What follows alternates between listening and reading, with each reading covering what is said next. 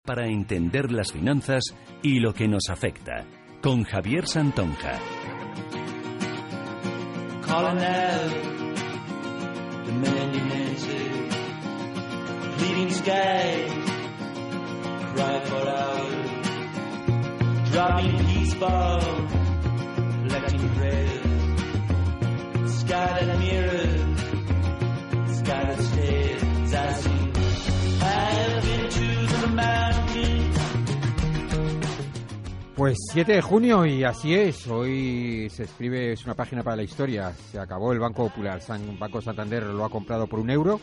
Y bueno, vamos a ver qué pasa. Efectivamente, accionistas, eh, bonistas, eh, bueno, pues eh, pierden todo su capital. Ya sé que parece absolutamente increíble y sorprendente, pero el Banco Santander por un euro se ha hecho con el Banco Popular, ha anunciado una ampliación de capital en el próximo mes de aproximadamente 7.000 millones de euros para hacer frente a un maltrecho balance que es el del banco que ha absorbido. Y es muy probable que, bueno, pues que el Banco Popular no vuelva a cotizar. Si el Banco Popular no vuelve a cotizar, bueno, pues se abre una serie de, de situaciones, como es eh, qué pasa con los títulos, eh, qué puedo hacer de cara a Hacienda, cómo materializo mis pérdidas, porque si no vuelvo a cotizar tengo títulos que no cotizan. Y entonces, bueno, pues hacer frente a las pérdidas de algo que no cotiza, pues es bastante complejo. Ya lo hemos vivido con Pescanova, que por cierto hoy aperturaba después de cuatro años, se iniciaba otra vez en el mercado. La última vez que cotizó valía 170 y pico millones la compañía, ahora vale escasamente un millón de euros y lógicamente pues se ha metido un trastazo del 90 y pico por ciento.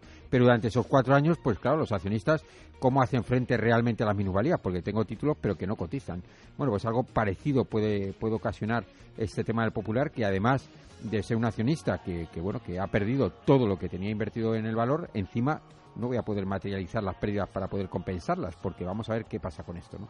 Hay también otros debates, como es qué pasa con todas esas posiciones cortas que han llevado a una situación terrible al, al valor, esas posiciones cortas, bueno, pues puede ser, bueno, pues por OTCs, con lo cual hay, bueno, pues una, un contrato entre emisor-receptor, que, bueno, pues hay que ver el contrato, cómo, cómo se dispone, hay el tema también de CFDs y hay el tema también de préstamo de títulos. Con el préstamo de títulos también tenemos un problema y es cómo hace aquellas posiciones cortas y largas porque la contrapartida realmente no puede no puede deshacer la posición porque a mí me han prestado títulos pero al no poder otra vez negociar con ellos a ver cómo materializo tanto pérdidas como en el caso de los cortos las, las ganancias.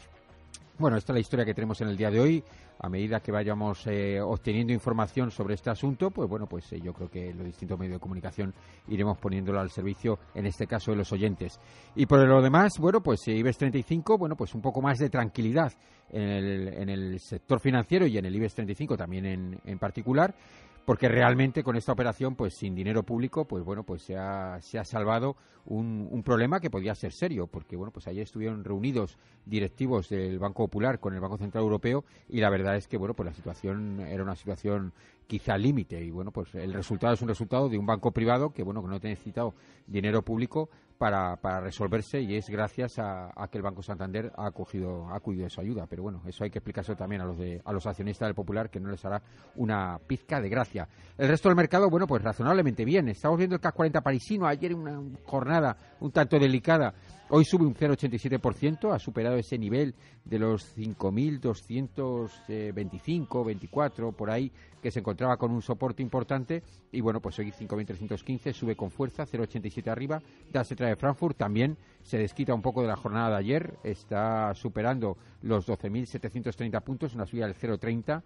El IBEX 35, como decíamos, también sube un 0,30 y el MIP italiano un 0,86 arriba.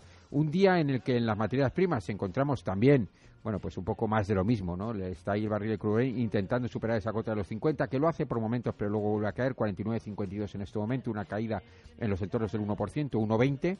En las divisas, eh, bueno, pues mantenemos después de, o previo a la reunión que tendrá lugar mañana, del Banco Central Europeo y bueno, pues no se sabe muy bien cómo va a actuar eh, Mario Draghi. Mario Draghi, en teoría, le interesa un, un, euro débil. Si le interesa un euro débil, yo creo que no va a ser el día en que haga guiños ni a la retirada de estímulos ni a una posible subida de tipos. Y bueno, pues esto que un poco lo está anticipando el mercado lleva al eurodólar ahora a 1.12.2. Se fortalece algo el, el euro, se debilita, se debilita algo eh, perdón, se fortalece algo el dólar, se debilita algo el euro, ha estado en 1.12.8, cuando ha llegado casi a 1.13 ha vuelto otra vez para abajo, es decir, que el, el euro en esta ocasión pues ha cogido algo de debilidad en favor de un dólar que bueno pues está bastante maltrecho. A 1.13 pues eh, bueno pues la verdad es que viendo un poco las orejas al lobo. Insistimos un día un día interesante. Mañana tenemos jornada también electoral en el Reino Unido.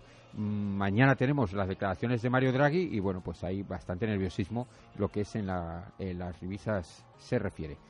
Don Jesús Villana, de Apros Consultores, muy buenas tardes. Hola, buenas tardes, don Javier. Aquí escuchándote muy atentamente. Bueno en tus apreciaciones sobre las distintas posiciones que van a tener los que hasta ahora estaban eh, posicionados en el Banco Popular, según sean bonistas, accionistas. Bonistas, bonos subordinados, sobre o vendedores eh, pues de títulos. Sí, los vendedores, los vendedores, los que estaban cortos. Eh, ¿Cómo solucionan esto? Eh? Sí, sí, sí. Bueno, la verdad es que bueno, pues no todos los días uno se encuentra con una situación semejante, pero bueno, pues podemos. Además, hoy es un día y no es casualidad, porque las casualidades tú sabes que no existen, pero es verdad que después de cuatro años Pescanova otra vez ha empezado a cotizar los accionistas de Pescanova, que hace cuatro años tenían sus acciones valoradas en lo que fuese, eh, bueno, pues no podían materializar las pérdidas porque realmente no podían vender los títulos. No podían vender los títulos porque no se podían cotizar. Ya sé que hay despachos eh, como los consultores que, bueno, que tienen recursos para todo desde el punto de vista fiscal. Pero cualquiera que no pueda acudir a un despacho de esta, de esta eh, envergadura y que tenga y que tenga conocimiento sobre el tema, es muy difícil. Tú te quedas con los títulos y si no los puedes vender, ¿qué haces con ellos? Pues realmente no puedes materializar pérdidas.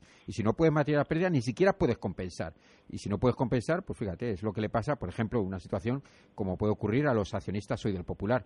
Eh, uno tenía X acciones del Popular y, bueno, pues unas pérdidas, vamos a poner un número redondo, de 10.000 euros y, bueno, pues realmente esas pérdidas de 10.000 euros no se pueden materializar porque no puedo vender los títulos. Si no puedo vender los títulos, ¿cómo los relleno yo en, en Hacienda o cómo se lo doy yo a mi gestor para que no, se pueda compensar? No se puede, no se puede aplicar. Si no hay transmisión no hay, es decir, las pérdidas, las pérdidas latentes, hombre, si las tienen las acciones a nombre de una sociedad jurídica, sí que se puede provisionar porque hay que reflejarla sí o sí, es el de contabilidad, hay que reflejarla por su valor contable, digo por su valor de mercado, entonces hay que aplicar eh, contra PIG lo que sería ganancia o en este caso pérdida patrimonial, ¿no? Exacto, en ese caso y sí, otra una cosa, persona física otra cosa que me resulta muy curiosa es cómo se ha alterado en este sentido, no sé si quizá a lo mejor estoy metiendo aquí el dedo pues en la llaga, pero se supone que los dueños del Popular son sus accionistas, ¿no?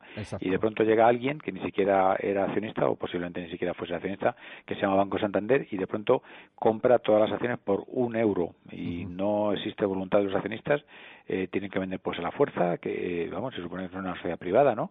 Nadie puede obligar a los accionistas del Santa, del Popular a vender sus acciones por un euro, bueno, por un euro no, es decir, será, es decir, pues una, pues una milésima de euro para que la totalidad del capital social sume pues un euro, ¿no? Entonces, no sé, yo, yo es que no entiendo a nivel jurídico cómo se materializa y cómo se formaliza esto. Sí, bueno, eso es un tema también, una decisión del Banco Central Europeo que ha activado un protocolo que ya previamente se había, se había establecido, pero que nunca, nunca había surgido la posibilidad de poder activarlo y que efectivamente. Y ha sido el BCE quien ha impuesto esta venta. Impuesto, creo que está, estoy. Sí, sí, estás, el, el calificativo es correcto. Eh, es verdad que, bueno, se ha explicado una apropiación, entonces, por parte del BCE es en favor de un tercero. Sí, sí, sí. Esto, eh, bueno, pues ya empezaremos a ver eh, despachos de abogados y, ver asociaciones de, afectados, de accionistas, porque esto es una expropiación claramente. ¿no? La verdad es que llevamos dos años como poco, si no más, en la que los grandes despachos que se especializan en este tipo pues, de reclamaciones están haciendo su agosto. ¿eh? Sí, sí, sí, sí. sí, sí empezamos por las cláusulas suelo, seguimos por los gastos de formalización, continuamos por las preferentes eh, y ahora eh, pues los accionistas de Banco Popular por una expropiación contra natura y contra voluntad. Así es. Así Sorprendente. Bueno, pues nada, vamos a centrarnos un poquito más en el nuestro, que sí, la verdad al fin y al cabo son eh, dará, dará, dará para rato esto, ¿eh? O sea, que, no, que no... Para rato y, no, no, y, y esto no nos referimos al desministro. No, no, no, no. no. Nos referimos al término temporal rato. Para nada, efectivamente. Pero bueno, que, que, hay muchos hay muchos temas, hay muchas aristas que habrá que tocar. Estábamos antes hablando de las posiciones cortas, esas posiciones cortas que han hecho su agosto, aquellas que no se hayan cerrado. Vamos a ver si tú tienes posiciones cortas contra una contrapartida, vamos a ver cuál es el contrato de contrapartida, si las tienes contra, eh, contra eh, diferencias, contra eh, los CFDs, vamos a ver qué pasa con esos CFDs y si las tienes contra préstamo de títulos. Si tú las tienes contra préstamo de títulos, ¿cómo se hace esto? Porque realmente para para liquidar, para cerrar la posición tienes que cerrarla. Para cerrar la posición tú cierras, imaginemos un, corto, para cerrar la posición pues tienes que recomprar las acciones, pero ¿cómo vas a recomprarlas si no cotizan, no? Entonces, eh, todo lo que llevo ganando de plusvalías, eso, ¿cómo, ¿cómo se materializa? Pero de la misma manera, si tú has comprado eh, con un préstamo de títulos, al comprar con un préstamo de títulos, ¿cómo se materializa eso? Es complicadísimo y además es que el crédito sigue vivo, es decir, sigue debiendo. Tú sigues con un crédito vivo y, ojo, los créditos expiran aproximadamente a los cinco meses de haberlos contratado. Cuando expira el crédito, expira el crédito y ¿qué? ¿Qué hacemos? Expira el crédito y ahora qué? ¿Cuál es la contrapartida? La contrapartida ya no pueden ser las acciones. Entonces, ¿Cómo, cómo funciona en, en, una circunstancia normal? Y nos estamos metiendo en aspectos muy técnicos, pero que surgen dudas, y seguramente entre los oyentes habrá muchas dudas en ese sentido. Eh, eh, alguien que tiene una posición abierta expira ese crédito, con lo cual, al expirar el crédito, se deshace la operación. ¿Cómo se devuelve el dinero? Muy sencillo. Va al mercado, el, digamos, el garante va al mercado, vende los títulos y ya está, y se hace la contrapartida. Pero en este caso no puede acudir al mercado, porque no puede vender los títulos, porque los títulos no cotizan, ¿no? Vamos a dejarnos de hacer supuestos no, pero es, una realidad. alguien tendrá que dar, eh, supongo que el que ha originado este, digamos, este procedimiento extremo, que es el BCE, tendrá que dar eh, puntual solución a cada uno de estos estas circunstancias y estas posiciones pues de los posibles actores. Tendremos Banco Popular para rato. ¿eh?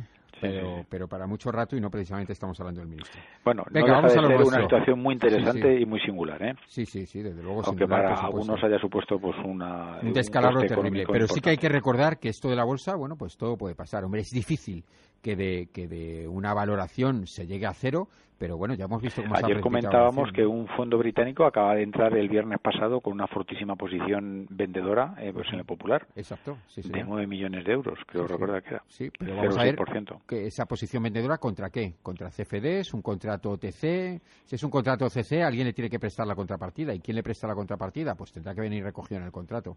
O sea, que, que, que se abren aquí un cúmulo de situaciones y de circunstancias en las que los que parecían que habían hecho el agosto, vamos a ver si efectivamente luego pueden cerrar la posición, ¿no? Que esa es, esa es otra.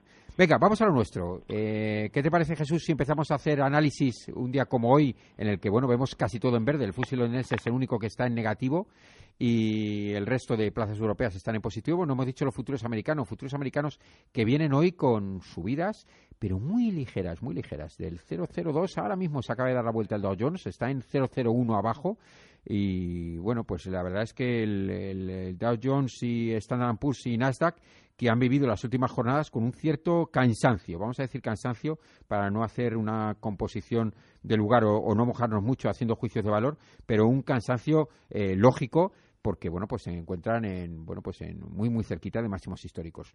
Entonces venga vamos a hacer si quieres un análisis por empezando por el IBEX 35 de cómo están los índices y luego ya nos pasamos a sectoriales. Interesante ¿eh? vamos a ver cuál es el comportamiento de los sectoriales sobre todo los sectoriales americanos que nos pueden servir también de antesala y de bueno pues un poquillo eh, seguir la inercia de lo que pueden ser también los sectoriales aquí en, Europa. Vamos a empezar por el IBEX 35 si te parece. Antes quería comentarte que haciendo eh, haciendo colación a pues el adjetivo que tú has usado, el Nikkei esta mañana eh, ha cerrado muy cansado porque ha perdido un 0,95.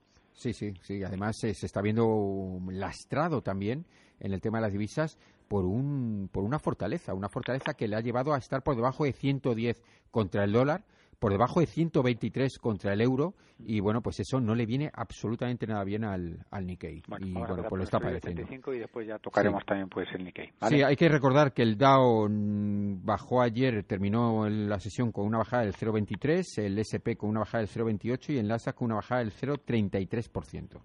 Venga, vamos con el IBEX 35. Pues mira, el IBEX 35 ahora tenemos una revalorización de un 0,22%. Eh, voy a ponerlo en semana, sí, esta, esta semana. En lo que va de semana lleva pues una pérdida nada de un 0,02, prácticamente está eh, pues a nivel de la semana pasada. Eh, en cuanto a sus indicadores técnicos tenemos un RSI que está en zona neutra, está en 59, un MAC que está cortado positivamente por encima de cero, mm, con cierta altura, no es que esté muy alto, pero sí está bastante alto, y lo que tiene un poquito así de aspecto menos positivo es que las dos líneas están pues en clara convergencia. Eh, los estocásticos tenemos eh, tres por encima de 80, 83, 92 y 94 y el de más corto plazo por debajo en zona neutra está en 54,9. Y el TRIS es el único que da un poquito aquí la nota negativa, está cortado negativamente por encima de cero, pero solamente con una de las líneas. Las otras dos están positivas. Y el, eh, vamos a ver, el, el ADX, el ADX está no lo veo bien. Bueno, tiene una pequeña, antes tenía una pendiente positiva bastante más pronunciada y en las últimas semanas, en las dos últimas semanas se ha aplanado un poquito, ¿eh? pero esto todavía conserva una pequeña pendiente positiva. Bueno, pues eh, no tiene mal aspecto el No tiene mal aspecto, evidente. No, no es punto de cruz, pero no tiene mal aspecto. Está, bueno, está, ahí jugueteando con esos 10.900. La verdad es que no ves que sea una resistencia, ¿no? Estos 10.900, porque los ha superado a lo largo de la jornada, pero yo creo que es un tema absolutamente eh, estético, ¿no? Exactamente. Yo la que veo es la de 11.150. Sí, que bueno, que son los máximos que, hemos que se tocó hace cuatro o cinco semanas, dos veces, es decir, por seguido, una semana y la anterior, y bueno, pues ahí está, es decir, con un poquito como hito para, para superar o para no superar. A ver qué pasa. Bueno, pues venga, vamos a ver. La verdad es que bien, el IBEX 35 no me disgusta. Venga, CAC 40 parisino y protagonista en la jornada de ayer concretamente, un CAC 40 parisino que se precipitaba a esa línea de soporte que incluso la perforaba, pero bueno, que hemos, visto hoy que se ha recuperado. Exactamente, la perforó, pero estaba dentro un poco de, del tampón este de seguridad que siempre hay que hay que subir pues un 2 pues un 1 o 2% más eh, arriba abajo, ¿no? Esta vez claramente está eh, ahora mito por encima, con lo cual eh, ha ocurrido pues un poco lo que ayer eh, esto comentábamos y era que parece que por los indicadores técnicos parecía que no que no se iba pues, a terminar de romper esta esta línea de soporte y que tampoco estaría mal porque sería cerrar un poco pues este hueco eh, pues alcista muy fuerte que porque se produjo hace dos meses. En cuanto a los en cuanto a los indicadores técnicos tenemos el RSI que ayer dijimos que estaba bajo, estaba en, zona neutra baja y ahora ya ha entrado en zona de, sobreventa, estaríamos en 27. El MAC, que estaba con las dos líneas convergentes, con bastante convergencia, sigue igual, todavía que nos ha cortado y bueno, puede quedarle pues todavía si es que continúa con esta tendencia, pueden quedarle cuatro o cinco estos jornadas para que se termine por de cortar y los tocásticos estaban tres por encima, eh, uno por debajo del de más corto plazo y ahora el siguiente en cuanto a su temporalidad está tocando, está pues en 80,07, es decir, que está prácticamente apoyado sobre la línea de 80 y con una cierta pendiente negativa. Es curioso, ¿eh? a pesar de la revalorización del 0,87%, todavía no lo está teniendo en cuenta los indicadores técnicos, ¿eh? está lo veo lo veo un poquito más flojo de lo pues que sí que sorprende sobre todo en, pues en el RSI, ¿no? Porque, porque el RSI, que es el primero que reacciona a esto, eh, sigue con, pues, con una verticalidad y de hecho eh, hoy ha entrado en zona de sobreventa. Es sorprendente. ¿eh? Bueno, hay una sensibilidad extraordinaria con el con el índice, con el CAC 40 parisino, pero bueno, pues hay que recordar que, ayer era un día crítico, ese, esa línea de soporte que aparentemente la perforó, pero bueno, pues hoy la verdad es que se ha desquitado y se aleja de ese, bueno, pues peligroso 5.224, 25 aproximadamente. Y después el TRIS, que es el que nos quedaba, eh, tenemos una línea que ha cortado esto ya negativamente a otra de las líneas. En, pues en el caso pues de Libes estaba esta línea había cortado ya las otras dos, pero las otras dos estaban pues, pues, con corte positivo. En este caso está un poquito mejor porque solamente se ha cortado por de forma negativa con una de las líneas. Está a punto de hacerlo con la otra, pero todavía que no lo ha hecho. Y el ADX está plano, no te, no tiene tendencia. Muy bien. Bueno, pues ahí está el CAC 40 parisino. Vamos a bueno, no sé si vamos un poquito mejor que el Sí, bueno, más o menos. Tanto monta, monta tanto. Pero bueno, con esta circunstancia especial que decíamos, que ayer fue un día más crítico y que, bueno, pues no ha perforado negativamente esa línea de soporte, por lo tanto sigue siendo línea de soporte y, bueno, pues hoy un poquito más, eh, más tranquilo el CAC 40 y, bueno, pues una jornada más relajada en este sentido. Venga, vamos a irnos a publicidad y ahora continuamos con el DAX de Frankfurt.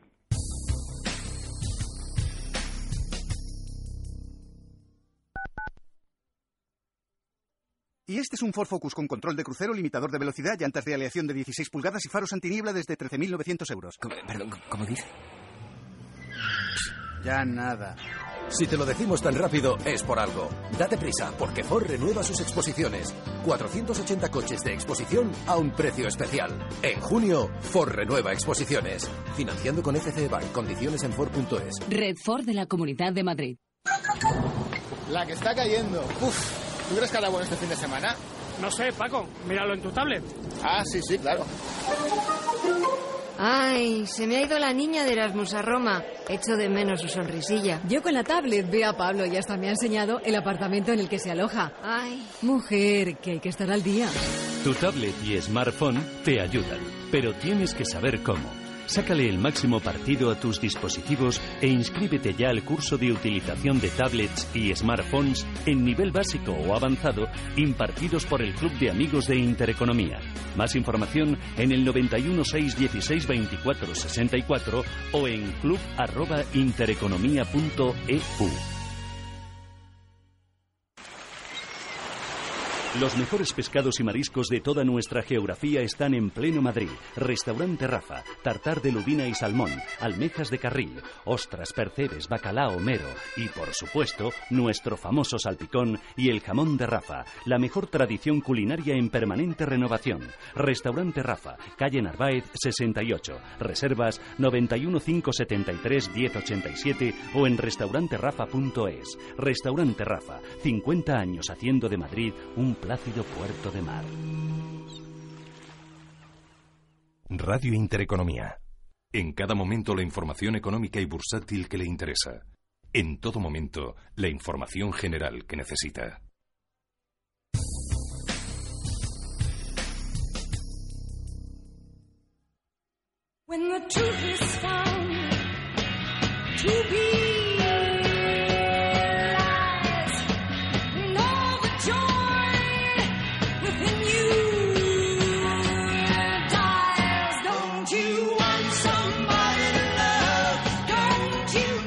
...14.51, aquí continuamos. Eh, bueno, pues hemos estado repasando IBEX 35, CAC 40 parisino.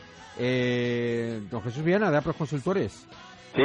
Eh, nada, que había una, una cuestión que quedaba ahí en el aire. Bueno, hablaremos mucho sobre el Banco Popular, pero es el, bueno, el cómo, cómo se ha procedido a, expropiar de los accionistas del Banco Popular pues el, el valor del banco.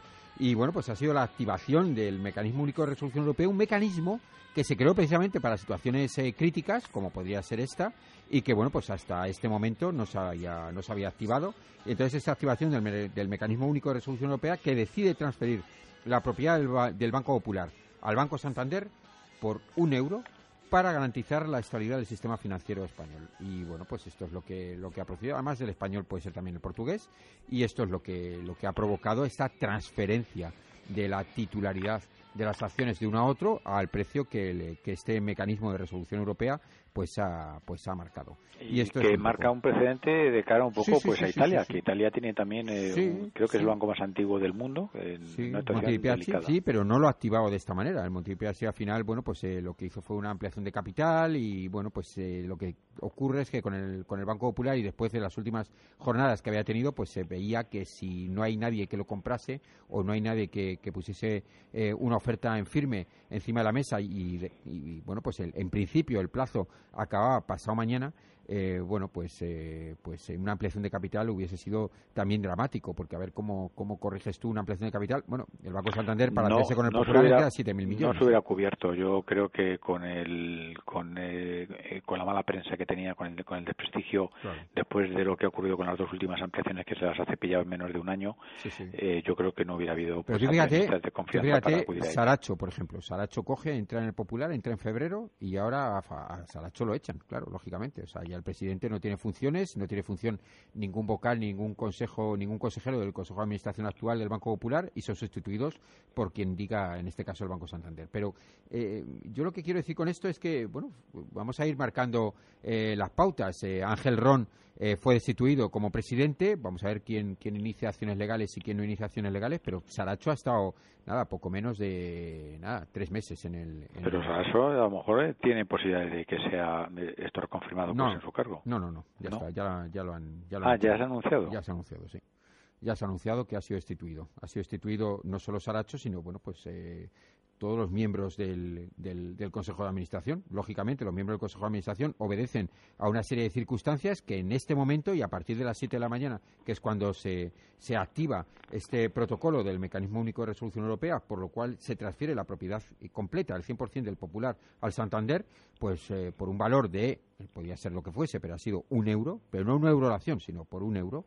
Entonces, bueno, pues, eh, bueno, pues el, Consejo de Administración eh, queda completamente desmantelado y entra el nuevo Consejo de Administración con el nuevo presidente. Y bueno, pues será quien, quien designe, que lo ha designado ya, el Banco Santander. Con eso quiero decir que, que bueno, era un poco responder a estas dudas que surgían en, en, este sentido y que bueno pues que, pues que, es lo que es lo que tenemos.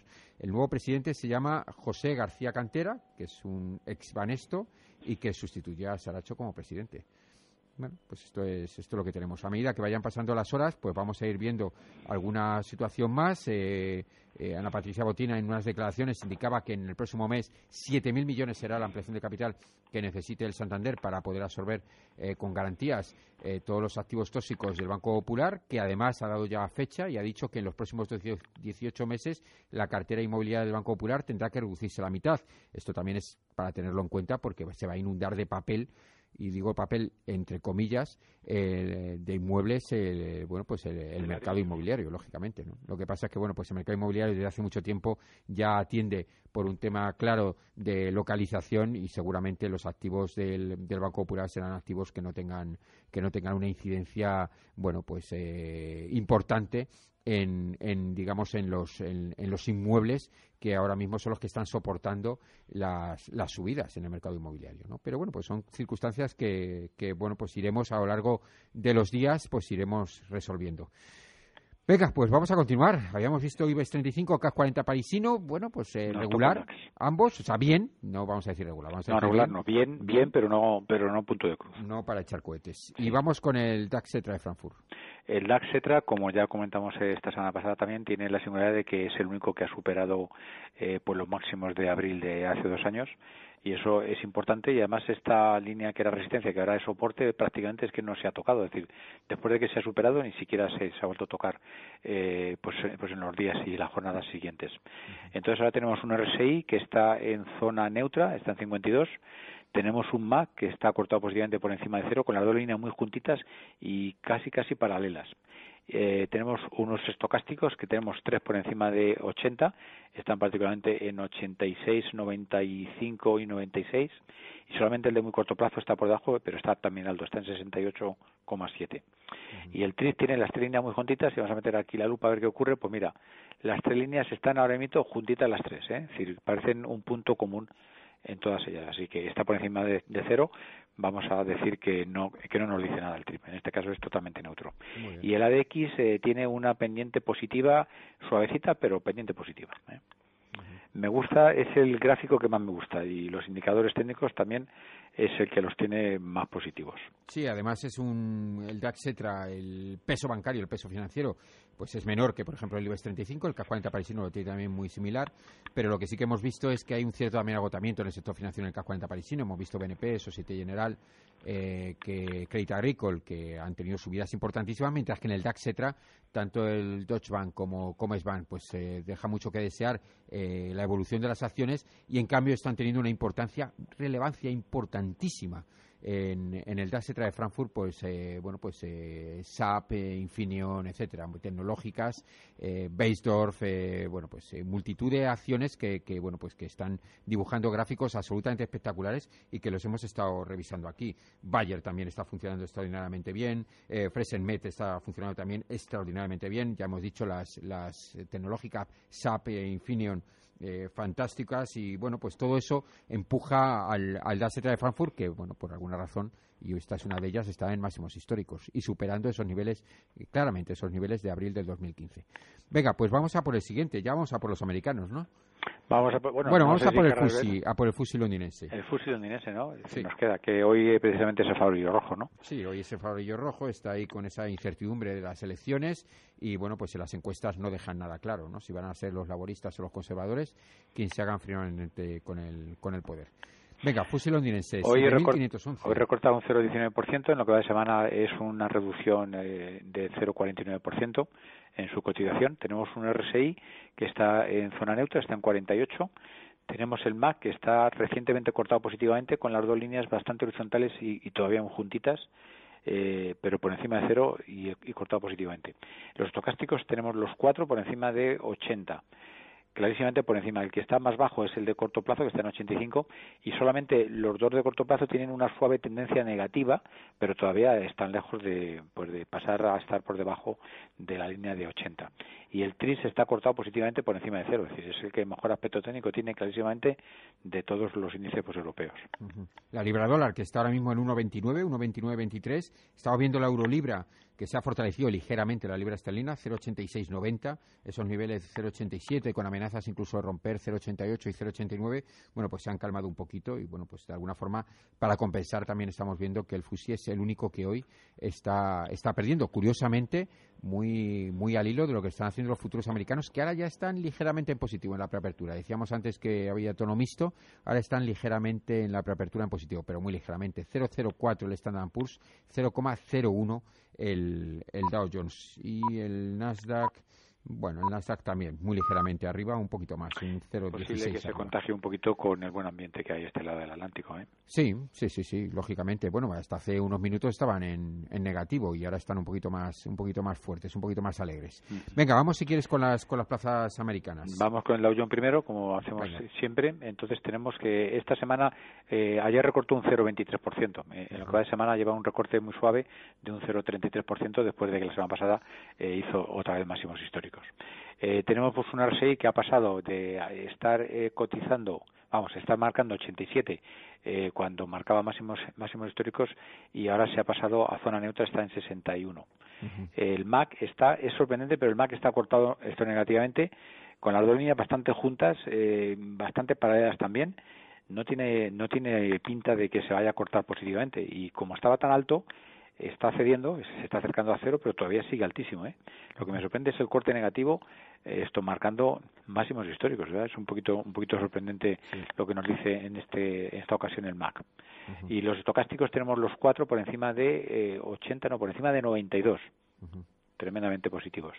Y el TRIS está cortado también negativamente por encima de cero y aquí en este caso sí que las tres líneas están convergiendo y parece que se quieren cortar positivamente. Todavía le queda pues algunas jornadas. ¿eh? Sorprende ¿eh? este MAC. El este MAC, me sorprende muchísimo con este gráfico que me tenemos eh, en máximos históricos, verdad. Que me despista mucho, sí. La verdad es que no. Además que lleva cortado negativamente, pues mira, te voy a decir, se cortó negativamente el día 27 de marzo.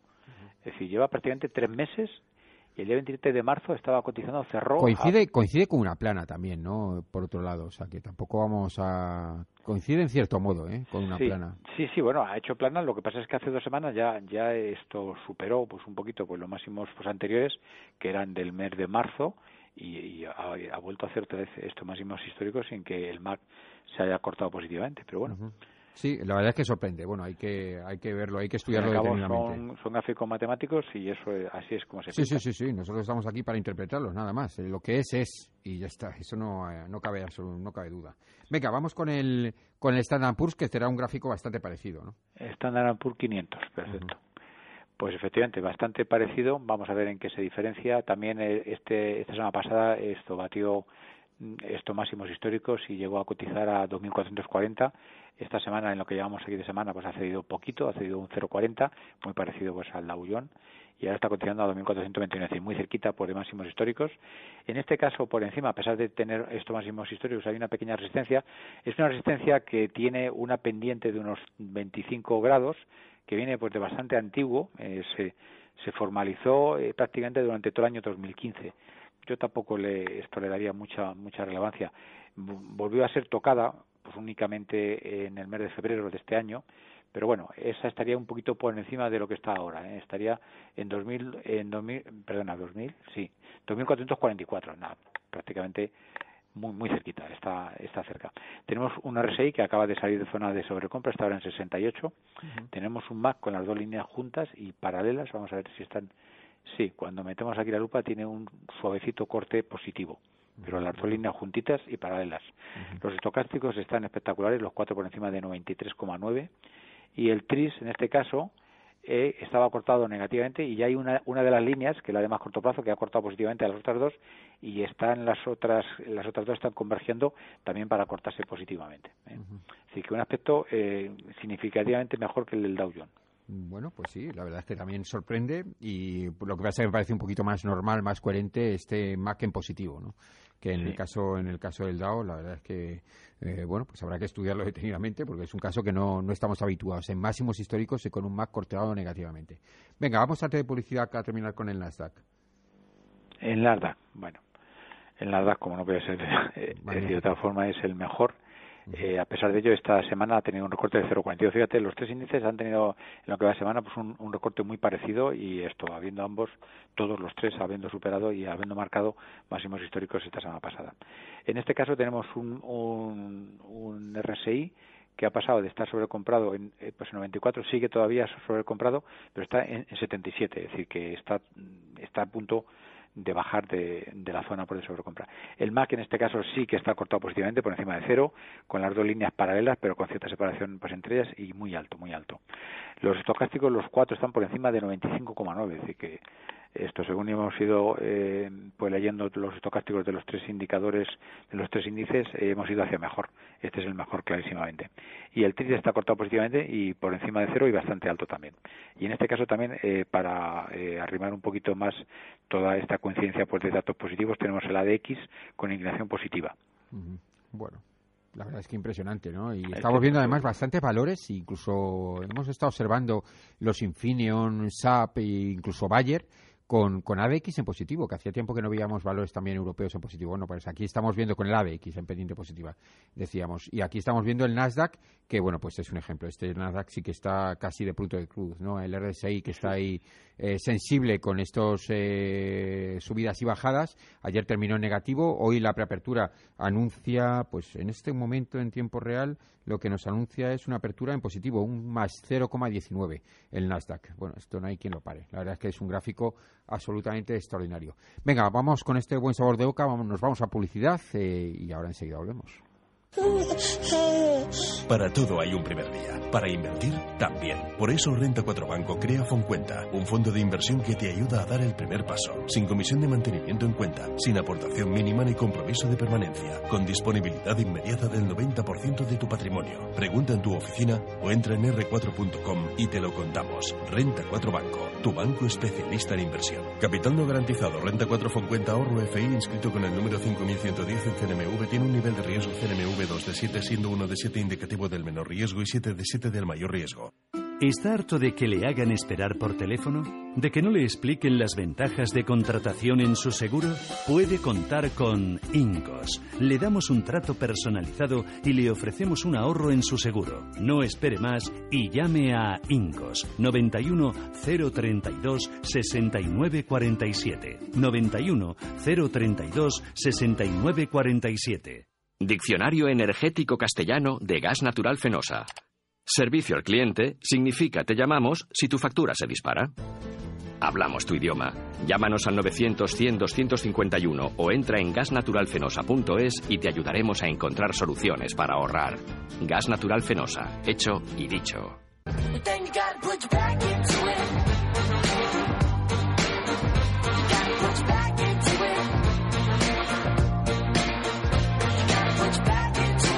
Radio Intereconomía, Finanzas y Valores.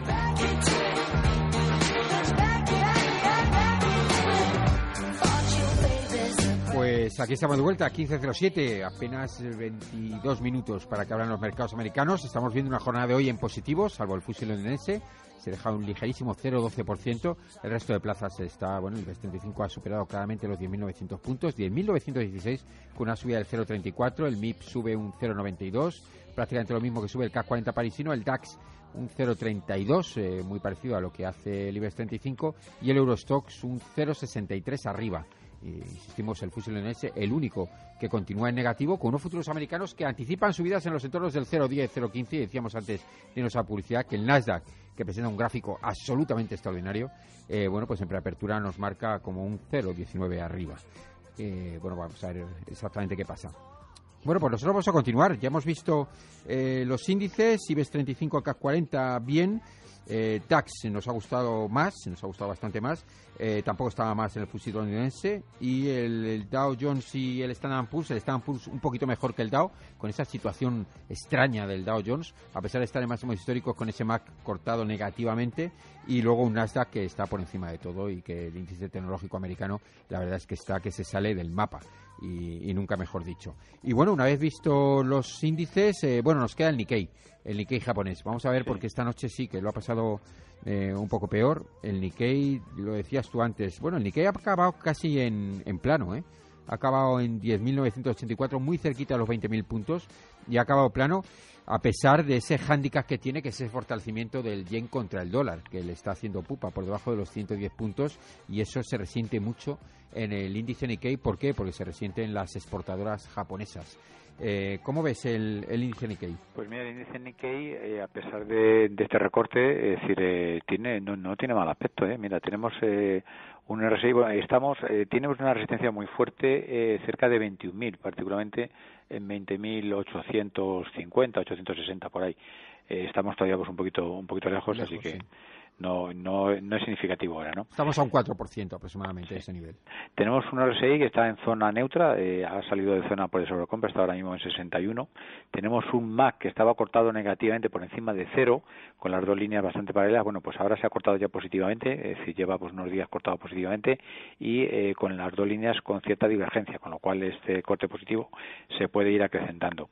Los estocásticos que estaban eh, los cuatro por encima de 80, aunque había uno que es el más corto plazo que estaba muy cerquita, estaba pues en 80,05, ahora eh, ha cedido, está en 78,1 y pero está está muy plano, muy muy horizontal, ¿eh? tampoco es muy significativo este corte de este estocástico de, más corto plazo eh, por debajo de la línea por de 80. Y el TRIS está cortado positivamente eh, una de las líneas eh, está cortada positivamente y la otra está a punto de cortarse también positivamente con la primera, con, con la anterior línea. Es decir, que muy prontito va, a estar cortado positivamente con ambas líneas. Bueno, pues eh, tampoco está mal. No, está mal, no, la verdad es que ha, mejorado significativamente. ¿eh? Sí, sí, a pesar, fíjate, del fortalecimiento del yen, ¿eh? que eso, desde luego, tiene un calado importantísimo en el, en el índice, en el índice japonés. Índice japonés que en lo que va de año lleva una revalorización del 4,7% contando la jornada que estábamos comentando, la jornada de esta madrugada, que acababa a las 8 de la mañana aproximadamente, es un 4,7% de revalorización, que contrasta con el 16% que lleva el IBEX 35 o el 20% que lleva el Nasdaq ¿eh? casi nada. Casi nada. Venga, pues vamos a por vamos a por los sectoriales. Vamos, a, por los sectoriales. vamos a empezar por el sectorial de financiero. ¿eh? Eh, es el que peor seguramente aspecto tiene, ese y el de energía seguramente. Bueno, eh, vamos a recordar que son sectoriales fundamentalmente por el mercado pues americano, ¿eh? pero bueno, eh, mira, tenemos ahora mismo un estocástico, bueno, está está cotizando, está pues en una pauta plana claramente, es decir, que no está ni con tendencia positiva ni con tendencia positiva, sino está plano totalmente. Eh, con un movimiento lateral. Eh, tenemos unos indicadores que está RSI está en zona neutra pero muy baja y a punto de entrar en zona de sobreventa está en 30,6. Está tocando prácticamente esta marca del 30. Cuando está por debajo estaríamos ya en zona de sobreventa. Tenemos un MAC que está cortado eh, esto negativamente desde marzo. Llevamos ya casi dos, casi tres meses va a hacer con corte negativo y que está cayendo con cierta fuerza y ahora mismo está ya cerca de la línea de cero, pero todavía se mantiene por encima de la línea de cero, está todavía en positivo. Y los tocásticos solamente nos queda el de más largo plazo por encima, pero inmediatamente por encima está en 80,7, por encima por de la línea de 80, y los otros tres están ya por debajo. Sí es verdad que hay uno muy cerquita, está en 77, pero los otros dos están en 59 y 47, claramente en zona neutra total. Y el TRIS está cortado negativamente por encima de cero y ya hay una línea de ellas eh, que era de más corto plazo que se ha colocado por debajo de cero también. Así que el aspecto es eh, eh, en cuanto a su cotización está, estaríamos en una pauta plana, pero si miramos los indicadores nos están diciendo que va a ir a peor en las próximas jornadas. Financiero, el sector financiero americano regular, a pesar. Regular tirando mal, diría. Regular tirando mal, perdóname, sí, sí, gracias por la corrección. Mal, a pesar de que el jueves que viene es posible que se anuncie una nueva subida de tipos ¿eh? en Estados Unidos. Que no deja por de sorprender esto, ¿eh? que allí ya están subiendo tipos de interés y en cambio el sector subida financiero. de tipos, estamos viendo. Y a este lado del Atlántico, que solamente dólar se en 1.12. Hoy ha llegado casi a 1.12, casi a 1.13 ¿eh? el euro dólar se mantiene en 1.12.3 con amenaza de subida de tipos, con, con además con otras divergencias importantes como es el bono del Tesoro americano que está en los 2.10, 2.12, 2.20 cotizando a unos niveles bastante bajos para, para bueno pues para ser premonitorio de una de una subida de tipos inminente. Y por otro lado, bueno, todo el mundo pensando en qué va a hacer mañana Mario Draghi, porque si mañana Mario Draghi no hace ningún gesto, que yo creo particularmente que no lo va a hacer debido a que no le interesa tener un, un euro débil, eh, bueno, si, si no dice nada, pues continuaremos con aquí con, con bueno con tipos eh, tirados y con y con el bueno con el taperín muy lejos, es decir, con todavía con inyecciones de capital, con lo cual bueno pues aún se entiende menos, ¿no? Esta circunstancia. Es, es muy muy sorprendente que en, en la zona que es zona dólar, que ya se ha confirmado, está confirmado por por hechos y que las expectativas a corto y medio plazo son de que siga eh, un incremento claro de los tipos de interés, que el sector que más beneficia clarísimamente es al financiero, que no se recoja cotizaciones y en cambio aquí este lado por el Atlántico, que todavía nos queda es decir, trecho, pero que se insinúa que para el año próximo es posible que empiecen a subir los tipos de interés, es posible y en cambio aquí se recoge con unas revoluciones sorprendentes pues del sector financiero. La verdad es que a mí no me deja de sorprender. Sí, la verdad es que bueno, el comportamiento ya sabes que es un poco la antesala, se, se precipitan, son estimaciones que se hacen muy por adelantado. Yo creo que el sector financiero, y tú lo ves ahí, el sector financiero americano sí que ha subido mucho después de la elección de Donald Trump y ahora, bueno, pues está sufriendo un recorte y después del recorte una plana y vamos a ver qué, sentido coge. Bueno, pues tiene algo de relación con eso, ¿no? Que ha subido mucho, se ha, se ha bueno, se ha vendido la piel del oso antes de cazarlo y de alguna manera, bueno, pues ahora el mercado está sentando, ¿no? Y entonces no va a llegar ni a los niveles que, empezó allá por, por octubre, ni, ni tampoco va a llegar a los niveles máximos que no sé si han sido como en febrero. Entonces, bueno, pues se va a quedar ahí un poquito, pues eh, ya veremos en qué, en qué zona y está buscando su, sus líneas de soporte. Un sector financiero que, bueno, que vive un poco de las expectativas, las expectativas de subida de tipos, bueno, pues hasta cierto punto el mercado lo que está leyendo es que ya están descontadas. Y esto es un poco lo que marca, lo que marca este, este gráfico, ¿no crees? este gráfico sectorial. Continuar con otros. Eh, pasamos eh, rápidamente pues sectores de tecnología, porque ya, ya está un poquito dicho. Sí, el sector de tecnología va a ser un aspecto totalmente positivo, subida libre, parecido al, al, del Nasdaq y punto de cruz, como has dicho tú. Eh, por, por comentar algo, pues el RSI ha pasado de estar en zona de sobrecompra por de 94, fíjate que es una sobrecompra, no sé cómo no está pues casi casi pues a 100, ¿no? Pues está pues en 94 y ha cedido pues un poquito y está ahora a 88. Clarísimamente está pues en sobrecompra, pero fíjate que todavía eh, pues pues esto el, RSI nos estaría indicando que todavía le queda le queda ahí mecha, ¿no? A esta, esta subida. El MAC está cortado positivamente por encima de cero, lógicamente altísimo y además con cierta divergencia entre las dos líneas. Se, se permite el lujo de todavía diverger, que indica que va a ir hacia mejor, ¿no? Y los estocásticos, los cuatro por encima de 95, es decir, punto de cruz total, el TRIS cortado positivamente y el ADX, como no podía ser de otra manera, con pendiente positiva también. Y en este caso, un poquito acentuada. Entre 30 y 35 grados estaríamos hablando. Bueno, eh, magnífico, no se puede decir eh, no se puede decir más. Venga, vamos a por los consumos, porque tecnología ya sabemos que, que va de forma extraordinaria. Consumo básico y consumo discrecional. Empezamos por el consumo básico, ¿vale? Consumo básico. Consumo básico. Ahí. Aquí le tengo. Bueno, pues mira, consumo básico ha tenido un comportamiento, lleva tres semanas eh, con esta pues incluida, aunque ahora eh, ayer cedió pues un poquito, pero vamos, en lo que va de semana, digamos que el indicador es, prácticamente está plano, sí, ha cedido un 0,14 solo. ¿eh? esto, la, esto, las dos semanas pues, anteriores han sido muy positivas, subió un 2,08 y, y un 1,36 clarísimamente.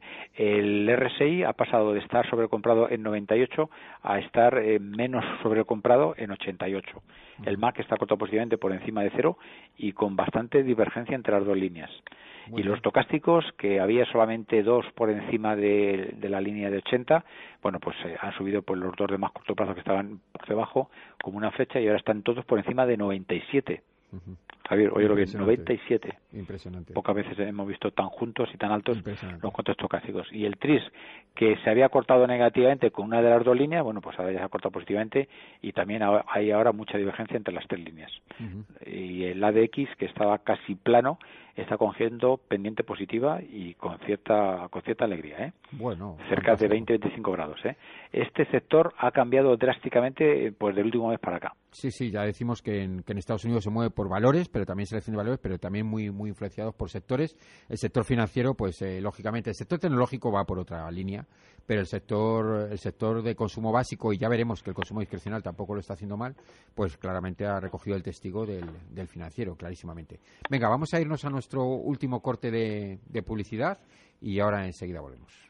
¿Es usted inquilino o propietario de una vivienda o local? ¿Tiene dudas o problemas con su alquiler? Llame a Legal Lifeline al 902 80 88 22 y contrate por solo 98 euros al año protección jurídica alquiler. Tendrá su propio abogado que le resolverá todos los problemas o dudas, le redactará los documentos que pueda necesitar, negociará con la otra parte y se encargará de todo lo relacionado con su alquiler. Por 98 euros al año, protección jurídica alquiler. Abogados especialistas en alquiler. 902 80 88 en Gas Natural Fenosa ponemos un teléfono de atención específica a disposición de las personas en situación de vulnerabilidad. Si lo necesitas, llámanos al 900-724-900 y un experto te informará de los mecanismos que existen para hacer frente a estas situaciones y las soluciones que podemos ofrecer para ayudarte. Gas Natural Fenosa, hecho y dicho. ¿Quiere trabajar con una de las mejores plataformas de trading en tiempo real y de forma gratuita? El broker Esfera Capital lo hace posible. Operando con Esfera Capital podrá conseguir la plataforma profesional de operativa Visual Chart gratis. Infórmese en www.esferacapital.es. Cuando decides hacerte un seguro de salud y todo te suena a chino o aprendes el idioma ni hao. O te cambias a Egon, con coberturas claras y más de 37.000 médicos desde 39,95 euros al mes sin copago. Contrátalo en el 900-771-771. Aegon, asegura el mañana. Finanzas y valores. Dirige Javier Santonja.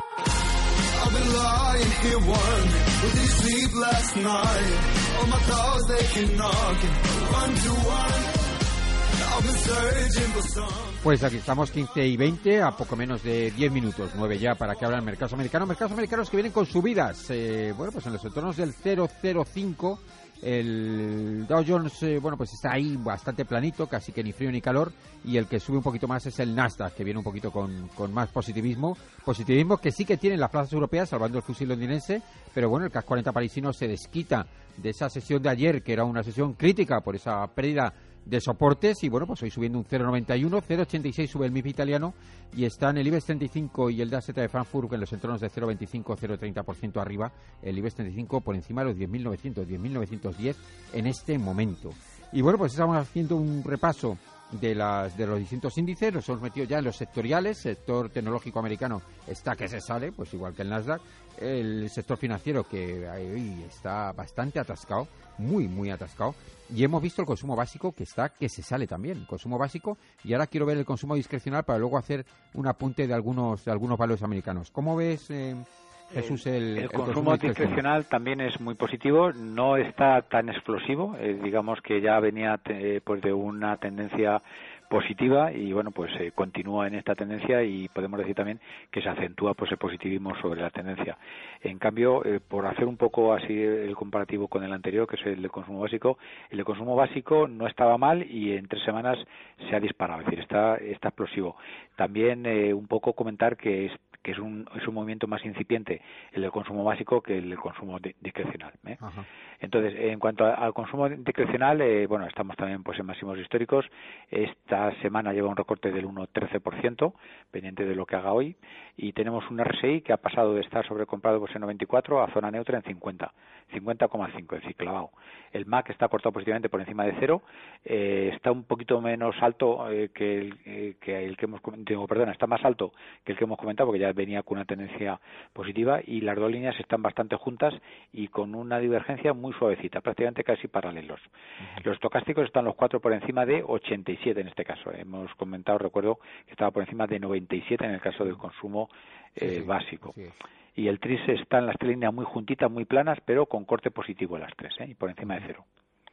Y en este caso el ADX también tiene eh, pendiente positiva, pero menor que en el caso del consumo básico. En este caso diríamos que estamos marcando unos 15 grados aproximadamente por de pendiente positiva. Bueno, pero también fantásticamente bien. ¿eh? Estábamos viendo. Fantásticamente bien. Lo que pasa es que el otro es más explosivo, más incipiente, más reciente. Eh, no sé, quizá a lo mejor más oportunidad para los inversores a muy corto plazo. Estábamos viendo McDonald's, Visa, Mastercard, absolutamente descomunales, ¿eh? los gráficos. Yo me he quedado sorprendido hacía tiempo que no veíamos gráficos de esta, de esta envergadura y es, eh, bueno, pues invito a los oyentes a que vean, aunque solo sea ver la evolución de estos valores, ¿no? Tanto Visa como Mastercard, porque yo pensaba que Visa y McDonald's sí que les dábamos un seguimiento un poquito más cercano, pero he visto también Mastercard, es una absoluta eh, pasada, ¿no? Los, los, los, gráficos de estos valores, que ya en los siguientes programas entraremos a, analizar algunos de los valores que nosotros creemos que siendo, bueno, que son punta de lanza de estos, de estos sectoriales. Pues nos queda poco tiempo, vamos a por un, a por un sectorial más. Eh... eh tenemos aquí el de energía o el de salud. Bueno, vamos al de salud, el de energía va a ser, va a ser regular. Vamos al de salud, si te parece. A ver si vemos que, que tiene algún viso de esperanza. En sí, tuvo tuvo un, pues un repunte, parece que fue flor de flor de poco tiempo y bueno, vamos a ver ahora cómo va. Eh, mira, tenemos, eh, bueno, pues no está mal, ¿eh? Es decir, no está mal tampoco. Tenemos, eh, bueno, esta semana pasada eh, tuvo una relación de un 2,02% y en lo que va de semana llevamos una caída del 0,53%. En cuanto a su RSI, eh, ha pasado de estar sobrecomprado en 92 a estar eh, acaba de perder pues la línea de sobre de sobrecompra está en 67 ahora el MAC está con las dos líneas muy paralelas por encima de cero eh, y cortado positivamente y los estocásticos están los cuatro por encima de 87 también y el TRIS que está las tres líneas muy juntitas vamos a meter aquí la lupa a ver cómo están por dentro pues por dentro están con un corte positivo muy reciente, pero están las tres líneas muy juntitas, muy juntitas y por encima de cero. Así que está también bastante, ha mejorado bastante. ¿eh?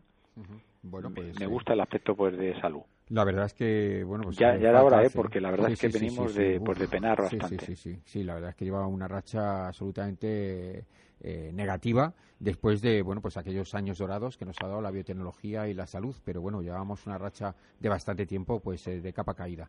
Pero bueno estamos viendo aquí en Europa que por ejemplo hemos hecho antes mención de Bayer no Bayer que está absolutamente eh, bueno que se sale del mapa. Es verdad que todavía no ha llegado a sus máximos históricos pero bueno pues fíjate si estaba de capa caída. Llegó a niveles de 85 o así y bueno pues la acción se va recuperando y, y bueno pues verlo en los entornos de 119 120 pues la verdad es que nos da bastante alegría, ¿no? Pero, pero bueno, pues eh, eso es un poco esta trayectoria que, hemos visto en Bayer, bueno, pues extensiva a, muchos valores de, de, bueno, pues de los índices americanos, ¿no? Del sector salud y del sector biotecnología.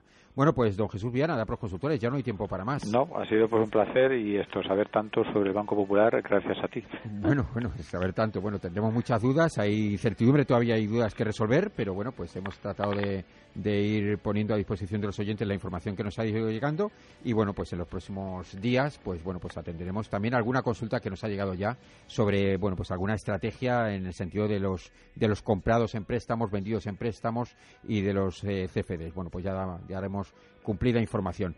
Bueno, pues a los oyentes eh, ya los emplazamos para la semana que viene, que será más y esperemos que mejor. Buen negocio a todos. Adiós, hasta la próxima.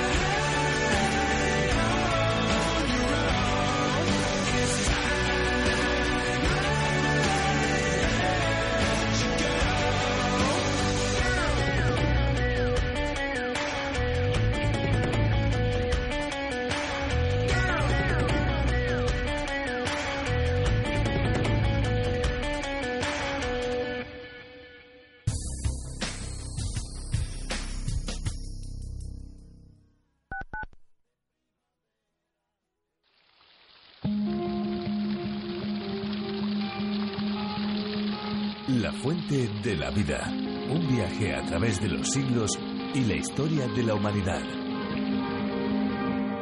De lunes a jueves, de una a una y media de la madrugada y los viernes de tres a tres y media de la madrugada. Aquí, en Radio Intereconomía, la fuente de la vida. Os esperamos. ¿Estás pensando en hacer una reforma de tu baño? ¿Quieres cambiar tu antigua bañera por una ducha? Llama a duchate.es, te la cambian en 24 horas. En duchate.es son especialistas en reformas rápidas, cuentan con los mejores profesionales y los diseños más modernos. Puedes visitarles en su exposición de Madrid en la calle Ferrocarril 5 o conocer su tienda en Las Rozas, en el centro comercial Burgocentro. Llama a duchate.es al 91 474 1004 y te enviarán un asesor que te dará las mejores ideas para renovar renovar tu cuarto de baño. Consulta duchate.es. Los mejores pescados y mariscos de toda nuestra geografía están en pleno Madrid. Restaurante Rafa, tartar de lubina y salmón, almejas de carril, ostras, percebes, bacalao, mero y, por supuesto, nuestro famoso salpicón y el jamón de Rafa, la mejor tradición culinaria en permanente renovación. Restaurante Rafa, calle Narváez 68. Reservas 91 573 1087 o en restauranterafa.es. Restaurante Rafa, 50 años haciendo de Madrid un plácido puerto de mar.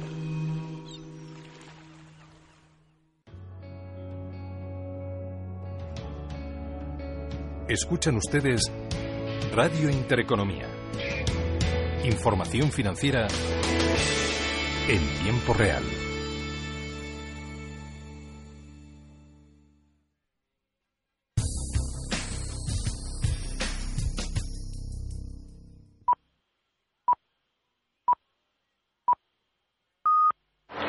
Every business day, more than a billion shares change hands on America's